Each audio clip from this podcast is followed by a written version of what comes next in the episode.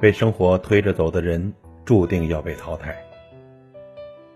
前几天呢，特意抽时间陪我妈参加了她的同学聚会，也是出于好奇，想知道同一个学校里毕业的人，在二十多年以后究竟会有什么样的差别。见过面之后，我发现每个人的生活状态确实各不相同了。比如小陈阿姨，她是我妈以前的同桌，美女学霸，严于律己。即使现在半百的年纪，也一直在坚持运动。这面容啊，看上去比同龄人都显年轻。大成叔叔以前就非常喜欢外语，每天下了课都跟着磁带朗读英文。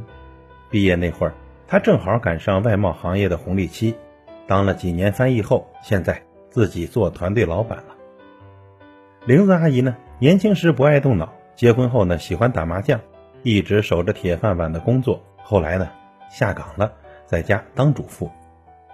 阿明叔叔工作后喝酒不节制，现在得了酒精肝，这面容非常憔悴。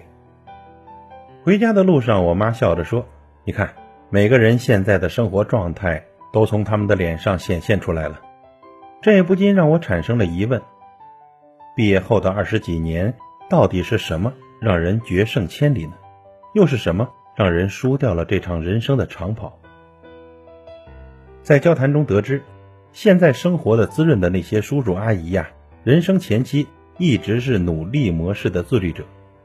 正是因为他们严于律己、自我约束，才能开拓一条条的新路，在后期迎来令人羡慕的人生。记得曾经读过一本书，书的名字是《少有人走的路》，里面写道：人生从某种意义上来说，是一条自我修行之路。而那些真正让人羡慕的人，都有一个非常重要的品质，那就是自律。书中提到了三个为人自律的原则，这也一直让我在生活和工作中非常受益。原则之一，推迟满足感。前段时间呢，在工作上我碰到了瓶颈，我总是习惯性的拖延工作，一直拖到实在没有办法了。才勉强在最后期限到来之前把工作任务提交上去。我回想了我平常的工作习惯，总是在上班的第一个钟头把容易和喜欢的工作先完成，而在剩下的时间里，总是尽量的规避那些棘手的差事。后来呢，我变换了策略，在上班的头一个小时优先解决那些麻烦的差事，所以呢，在剩下的时间里。其他的工作就会变得相对轻松了，而事实证明，这种策略真的是有效果的。一个钟头的痛苦加上七个钟头的幸福，当然要比七个钟头的痛苦加一个钟头的幸福感强得多。这就叫做推迟满足感，不贪图暂时的安逸，重新设置人生快乐与痛苦的秩序。面对问题呢，感受痛苦，然后解决问题，并且享受最大的快乐。这是唯一可行的生活方式。原则之二，承担责任。周末在咖啡厅意外听到两个女生在吐槽，一个女生抱怨自己部门的上司啊，早上客户投诉，大领导要追责，明明是自己上司的工作失误，她呢却莫名其妙的成了替罪羊。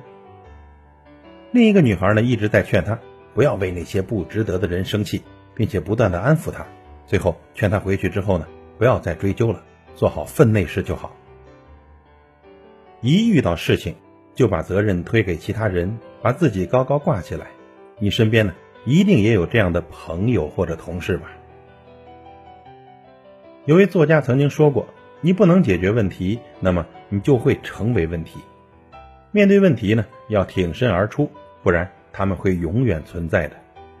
为个人行为承担责任。”难处在于它会带来痛苦，而我们呢又想极力的规避这种痛苦，在推卸责任的当下，可能会觉得舒服和痛快，但心智却无法成熟，常常成为集体和他人的负担。我们总觉得不能改变现状，因此呢产生严重的自我怀疑。其实呢，我们的能力啊远比我们想象中强大的多。其实我们完全有能力为自己的所有选择和生活。承担起责任。原则之三，保持平衡。自律呢是艰苦而复杂的工作，你需要拥有足够的勇气和判断力。保持平衡的最高原则就是放弃。记得九岁那年，我刚学会骑自行车，整天乐呵呵的骑车出去玩。我家附近呢有一个斜坡，下坡处呢有个急转弯。有一天早晨，我骑车向下坡冲去，那种风驰电掣的感觉带给我极大的快乐。但如果呢那时摁住刹车，减缓速度，那种快乐感肯定会大打折扣。所以呢，我骑着车到了下面的转弯处也不减速，结果可想而知啊！几秒钟后，我被抛到了几米外，四仰八叉的躺在草丛里，身上出现了很多伤口，自行车呢也撞到了树上。放弃一些东西肯定会给心灵带来痛苦。九岁的我贪恋风驰电掣的感觉，不肯放弃一时的快乐感，最终让我体会到，失去平衡远比放弃。更加痛苦。知乎上曾经有个话题叫做“一段时间内是什么拉开了人和人之间的差距呢？”其中一个高票回答给了我非常非常深的印象。表面上风光无限的人，其实背后比你更努力，深以为然呐。那些表面上风光的人，都是以无比寂寞的勤奋为前提，以自律为武器铸就的。同样的一个学校毕业，同一起点，那为什么毕业二十几年后的同学会上会呈现出不同的生活状态呢？因为有些人对待生活一直处于主动状态，知道自己要什么，然后通过自律努力去达到目标；而另一些人呢，被生活推着走，最终输掉了人生的长跑。